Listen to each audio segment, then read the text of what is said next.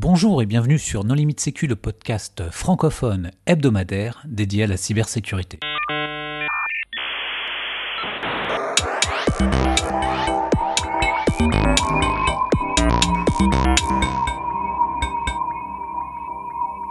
Alors euh, aujourd'hui, je suis avec Jérôme Poggi aux Assises de la Sécurité 2020 et nous allons parler d'un événement euh, très particulier, une attaque de ransomware, un petit retour d'expérience là-dessus. Mais Jérôme, est-ce que tu veux bien commencer par te présenter? Bonjour, donc euh, Jérôme Poggi, RSSI à la ville de Marseille et depuis et, 20 ans d'expérience en SSI. Alors, est-ce que tu peux nous raconter un petit peu ce qui t'est arrivé? Alors, c'est assez simple. Hein. Euh, donc, le, 14 mars au matin, on a découvert qu'on avait un, gros pépin, plus rien qui fonctionnait, euh, plus d'activité. Euh, donc, le 14 mars, c'était le samedi avant les élections. Donc, journée assez critique pour nous, hein, puisque ça n'arrive pas tout le temps. Et donc, au fur et à mesure qu'on a avancé dans les dans l'étude, en fait, on s'est aperçu euh, qu'on avait un ransomware euh, sur notre SI, qu'on avait euh, beaucoup de choses qui avaient été chiffrées, beaucoup, en fait, à peu près 80% de nos VM éteintes pour pouvoir les chiffrer, justement. Et donc, on va dire, à partir de 10 heures, ça a été le début de la crise et l'acceptation de ce moment fatidique que tout RSSI n'espère pas avoir arrivé. voilà. À 40 ans, si t'as pas eu un ransomware dans ton réseau, euh, t'as as raté ta carrière de RSSI, non? Oui, c'est vrai, c'est vrai, c'est vrai, c'est vrai. là, là, c'est bon, j'ai eu, hein, j'ai eu multiples crises. Hein, donc euh, le ransomware avant les élections, avant le Covid. Donc euh, tout va bien. je pense que je peux pas faire mieux. Quelle était la situation? Parce que tu parles de Covid, donc est-ce que vous étiez à distance ou est-ce qu'il y avait quand même des gens dans les locaux et est-ce que vous avez accès physique aux machines à ce moment-là? Alors à ce moment-là, bien sûr qu'on avait accès euh, euh, physiquement euh, aux, équipements, bien heureusement, parce que ça nous a permis de, pas mal de choses. Mais la première des, opérations, justement, ça a été de, savoir ce qui s'était passé, de savoir par où ils étaient rentrés, de pouvoir fermer les portes d'entrée. Et on va dire dans la semaine, d'avoir un moyen de continuer à travailler à distance et de manière sécurisée. Euh, tout, en, euh, tout en ne permettant pas euh, une compromission supplémentaire. Tu peux nous donner quelques indications sur le SI C'est quelle taille, combien d'utilisateurs, quelle version de Windows? Est-ce qu'il est qu'il y avait des, points d'entrée évidents, des Palo Alto pas patchés depuis six mois? Ou est-ce que tu avais l'impression d'être un peu à l'état de l'art et c'était une surprise pour tout le monde? Il y avait beaucoup de choses qui étaient à l'état de l'art, mais évidemment, s'ils sont rentrés, c'est qu'il y avait, quelques problèmes. Donc nos firewalls étaient, étaient bons, euh, toute notre partie DMZ était, euh, impeccable, le filtrage, etc.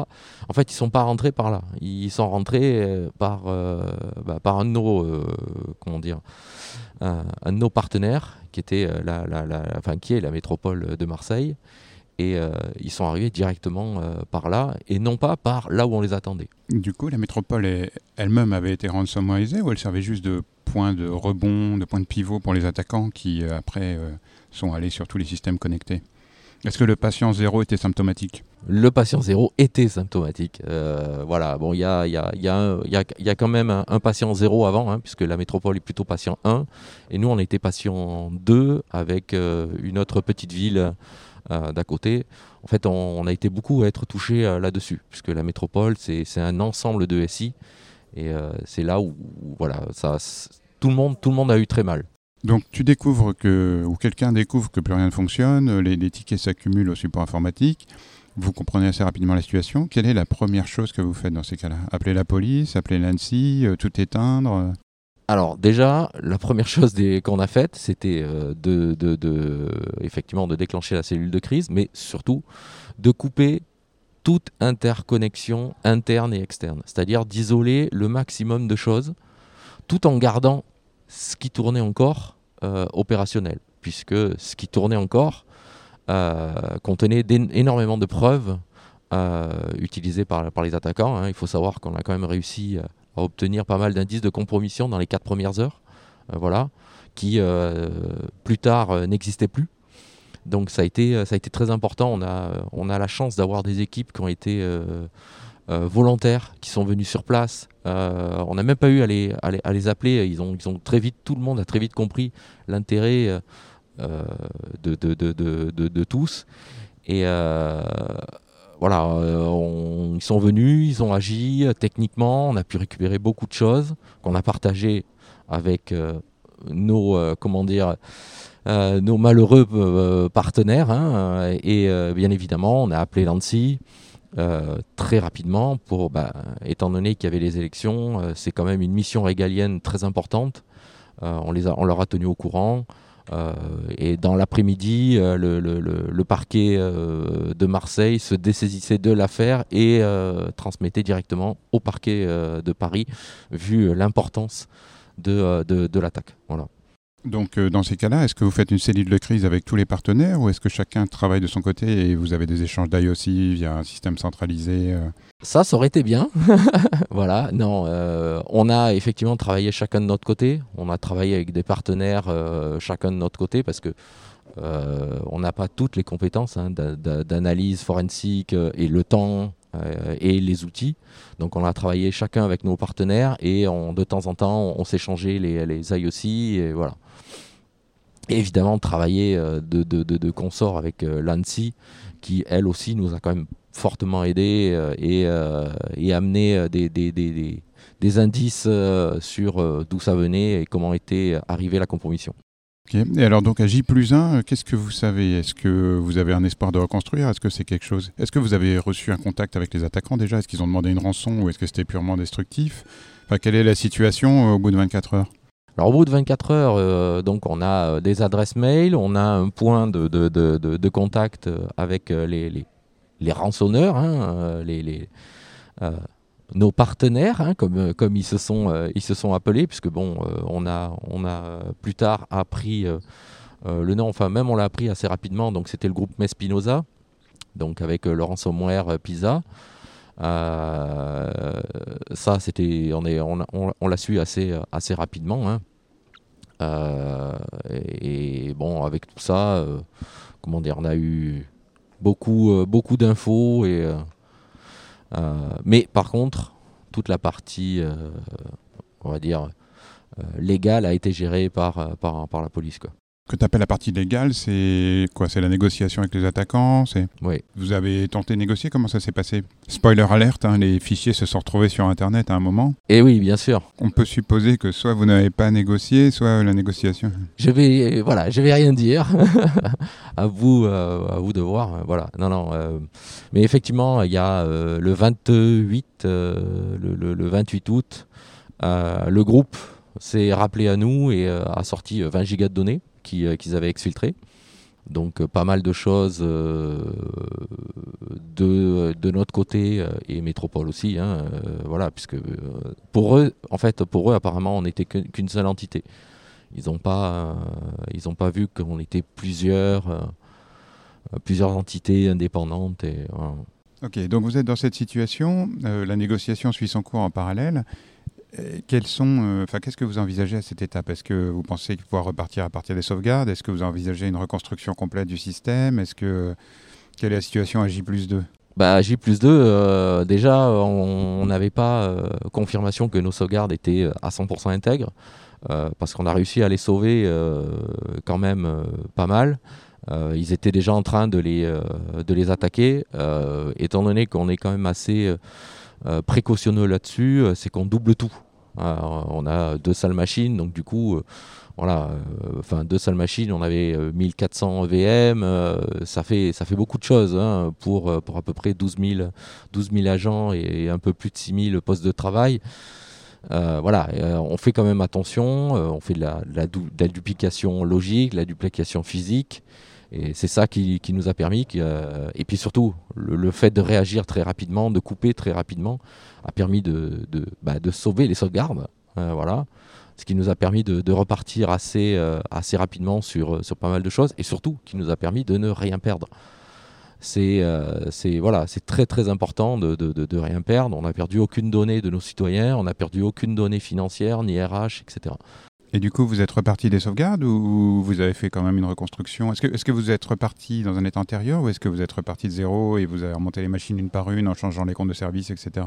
On est reparti euh, de beaucoup de sauvegardes, mais euh, dès que euh, dès qu'on pouvait, on repartait d'un socle neuf à jour, parce que bien sûr, on n'est pas toujours à jour. Hein. Voilà, donc on en a profité pour pour repartir sur des bases saines et en ne récupérant que les données. Donc du coup, la partie données a pu être restaurée sur un socle neuf. bien sûr, tout ce qui n'était pas derrière le firewall Maintenant, les, euh, il y a beaucoup plus de restrictions.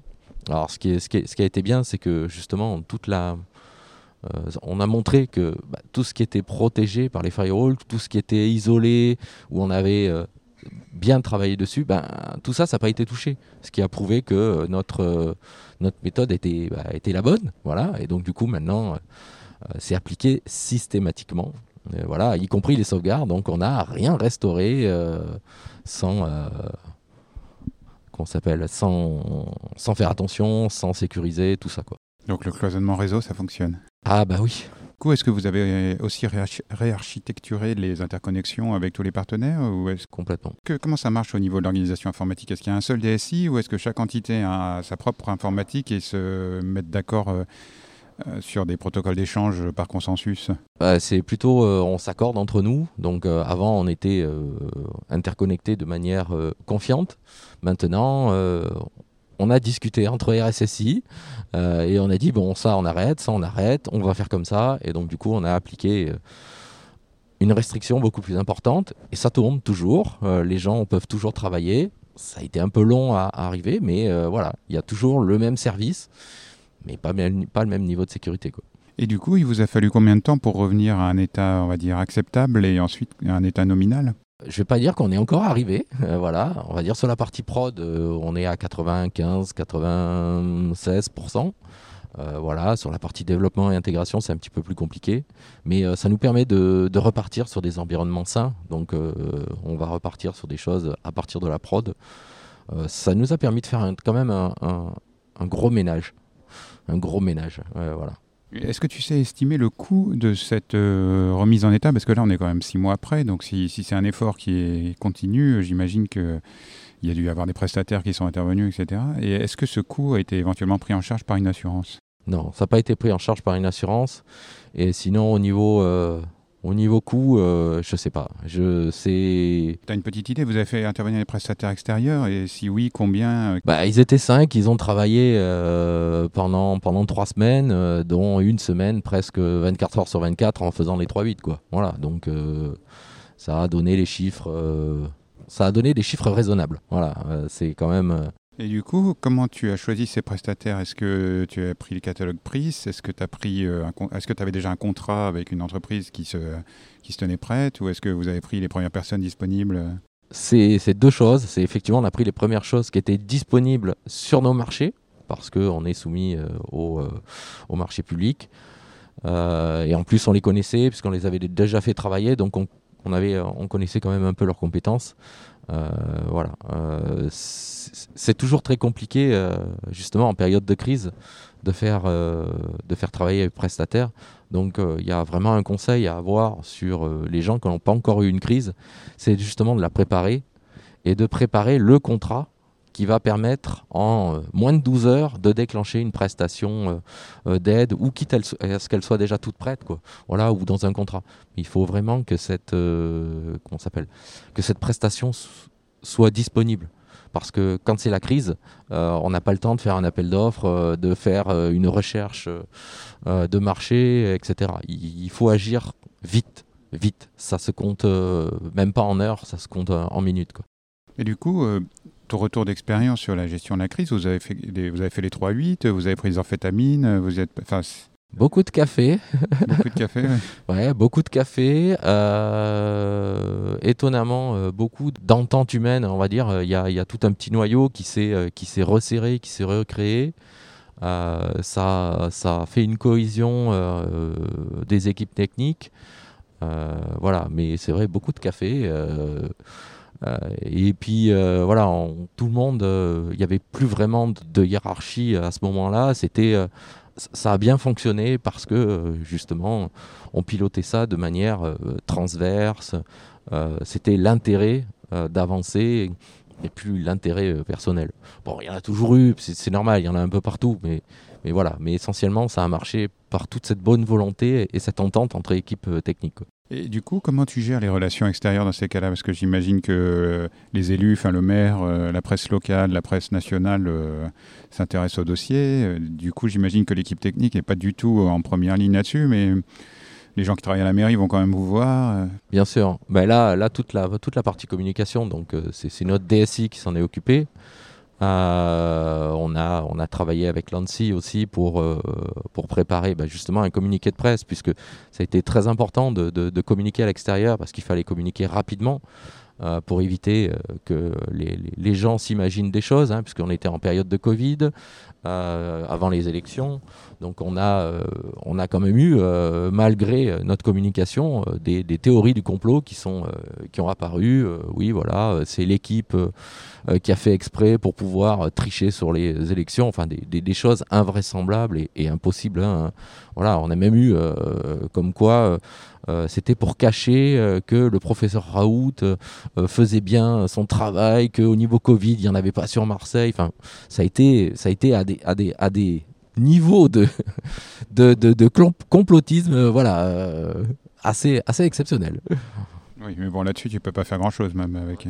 Non, mais justement, le fait d'avoir communiqué, d'avoir été euh, communiqué juste, a permis euh, de, de, calmer pas mal de choses.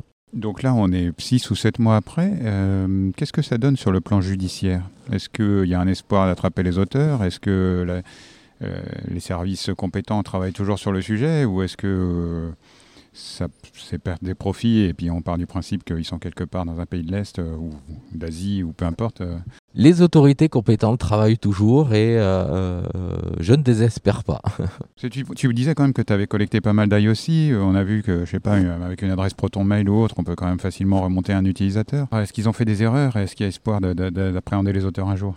Je pense qu'il y aura quand même un espoir puisque c'est quand même un groupe maintenant qui est, qui est assez connu, qui a fait d'autres victimes probablement que l'entente euh, internationale euh, va fonctionner et, permettre peut-être un jour, hein, ou même par hasard, de, tomber sur les clés de chiffrement ou ce genre de choses et, indirectement obtenir euh, l'arrêt de, ce groupe, ou pas. Ça vous servira à quelque chose avant les clés de chiffrement aujourd'hui ou... Non, non, non, non. alors il y a peut-être deux trois, deux, trois fichiers mais, qui sont encore chiffrés, mais c'est pas, pas important puisque de toute façon on a récupéré, euh, on a récupéré les sauvegardes. Euh, voilà. Donc sur l'aspect judiciarisation, est-ce que vous avez mis en place des procédures d'extraction de disques durs avec des copieurs euh, certifiés, etc. Ou est-ce que vous êtes en mode on fait une reconstruction technique et de toute façon la preuve est libre pénale, donc si on fait une copie à l'arrache, il y a peu de chances que les pirates viennent contester. S'ils sont appréhendés un jour, il y a peu de chances qu'ils contestent la validité de la preuve et qu'ils s'en sortent les doigts dans le nez. Non, notre, notre prestataire a fait bien son travail. a fait bien son travail, justement, à utiliser euh, des, des, manières, des, des, outils euh, euh, légaux avec garantie de preuve. voilà, ils ont, non, non, ils ont bien fait leur taf.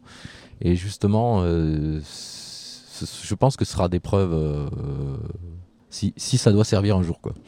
Dupliquer un NAS sur lequel il y a 1400 VM, ça doit prendre un certain temps quand même. Ouais, mais on va pas, du, on va pas tout dupliquer, on va échantillonner là. Hein. Aujourd'hui, donc, euh, quel est le conseil que tu pourrais donner aux gens qui sont dans la même situation? Parce que des affaires de ransomware, on en voit tous les jours dans la presse, plus ou moins graves. Et qu'est-ce que ça t'a apporté en termes d'expérience et à titre personnel ou à titre d'organisation? Qu'est-ce que tu dirais à nos auditeurs? Eh ben, de se préparer, ça c'est vraiment la, première des choses, se préparer parce que de toute façon ça va arriver un jour ou l'autre à un niveau plus ou moins important. Euh, se préparer c'est déjà euh, réduire pas mal le futur risque. Hein, voilà. Et euh, surveiller son réseau. voilà. Euh, ne pas négliger euh, les signaux faibles. Parce qu'il y a toujours des signaux, que ce soit faibles, même forts. Ne pas les négliger. parce que ça peut, ça peut être fatal. Quoi. Mais il faut se préparer. Voilà. Et ne pas dire ça m'arrivera jamais. Alors, on a fait un épisode avec Christophe Renard justement sur les, les 10 mesures, les 10 quick wins du RSSI. Est-ce que quand tu parles de signaux, par exemple, est-ce que les attaquants ont désactivé les antivirus ou qu'est-ce qu'il y avait comme trace qui semblait évidente a posteriori, mais qui a été ratée euh, a priori? Bah, des connexions à des heures, euh, comment dire, pas, pas normales, euh, voilà, des, des, des, des, process bizarres détectés à des heures euh, indues, euh, enfin voilà, des activités anormales sur le SI à des heures euh, pas de héros, quoi. Voilà. Donc ça veut dire qu'en fait vous aviez un SOC, une collection de logs qui enregistre ces connexions, qui enregistre les processus, enfin du sysmon ou je sais pas quoi, et que tout ça aurait pu être détecté par le SOC Non, on l'avait pas, mais il y a quand même des choses qui, nous, qui, qui, ont été remontées parce qu'on a, on a quand même fait un gros travail de recherche sur l'ensemble des, des, équipements dont on avait accès et on a collecté un maximum de logs et en les regroupant, ça nous a permis de voir que ben euh, voilà, il y a des signaux qu'on aurait pu voir. Maintenant, on a un SOC. oui, c'est un peu la question suivante que j'allais poser puisque là tu es venu aux assises de la sécurité, il y a plein de, de vendeurs de produits, de solutions, de consultants et autres. Et donc Qu'est-ce que tu vas euh, acheter pour t'améliorer? Est-ce que tu vas miser sur le SOC, sur le DR, sur euh, les mises à jour de Windows, sur... Bah, déjà, ces trois-là. voilà, euh, le SOC, la partie EDR, hein, ça, voilà, ça va nous permettre, si on a un nouvel incident, de pouvoir remonter beaucoup plus loin, beaucoup plus facilement. Surtout la remontée des, infos, puisque du coup, comme on a un SOC, ben, au moins ces infos, elles seront analysées, elles seront étudiées et non pas vues deux, trois semaines après. Euh, sur la partie mise à jour, ben, là, c'est toujours un problème parce que on a toujours euh, des problèmes avec le métier. Euh, ça, c'est classique. Ou le progiciel, machin chouette, qui ne supporte pas telle version, ou je ne sais pas quelle brique critique qui ne tourne que sur un Windows, allez, disons 2003. voilà, enfin tout est, tout, est, tout est envisageable. Donc là, il y a, beaucoup de choses à faire. Euh, donc euh, fixer, euh, les, les, serveurs critiques qu'on peut pas patcher,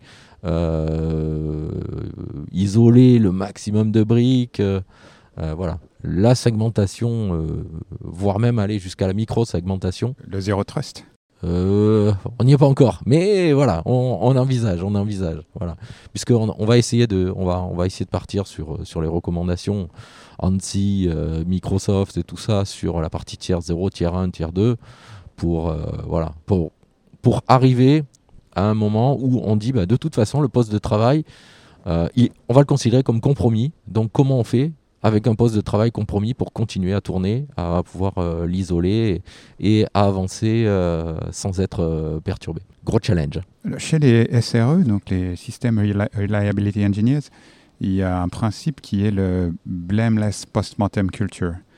Donc aujourd'hui, euh, vous êtes dans quelle situation? Est-ce que l'équipe sécurité euh, s'est renforcée? Est-ce qu'elle a du poids auprès de la direction, euh, etc.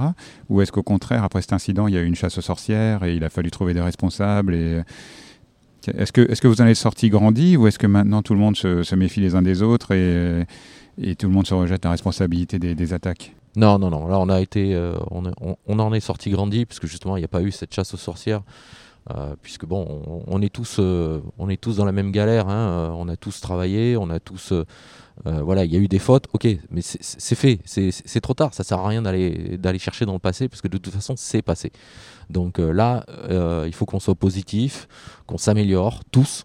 ça sert à rien de se taper dessus. ce serait, contre-productif. Mais oui, l'équipe Sécu en est sortie euh, quand même un peu grandie, puisque on nous écoute un peu plus. Euh, puisque malheureusement, c'était les messages qu'on disait euh, avant, mais bon, le métier était un peu moins enclin à l'écouter, parce que bon, de toute façon, ça n'arrivera jamais. Enfin, voilà, c'est. Enfin, c'est comme partout. Hein, malheureusement, il faut des fois un incident pour une prise de conscience généralisée. voilà. Donc on, espère aussi grossir notre équipe, mais c'est très compliqué euh, d'embaucher euh, en cybersécurité, de trouver les gens compétents. En plus, euh, dans, l'administration, ça, ça l'est encore plus. Donc le message, c'est que la mairie de Marseille recrute, c'est ça? Le poste n'est pas encore ouvert, oui. mais oui, il va s'ouvrir. Oui, mais bien sûr, bien sûr. Je suis pas le seul. Hein. Très bien. Donc je comprends que tout ce qui ne nous tue pas nous rend plus fort. Oui. Euh, Est-ce que tu veux apporter le mot de la fin? Euh, ouais, préparez-vous, ça vous arrivera à vous aussi, quoi. Je sais pas si c'est un message positif que les auditeurs ont envie d'entendre, mais Bah oui, mais bon, c'est malheureusement la triste réalité. euh, voilà. Mais si, ce que je disais, vraiment, si on est prêt, si on est prêt, ça se passera plus facilement. bah écoute, merci beaucoup Jérôme. Merci Nicolas. Bonnes assises alors. Merci.